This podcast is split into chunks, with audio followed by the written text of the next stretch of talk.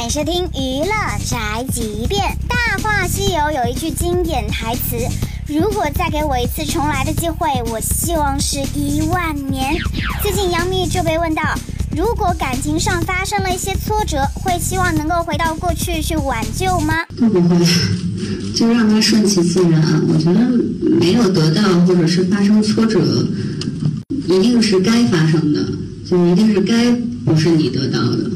就是没有什么为什么，你再回去可能也还是得不到。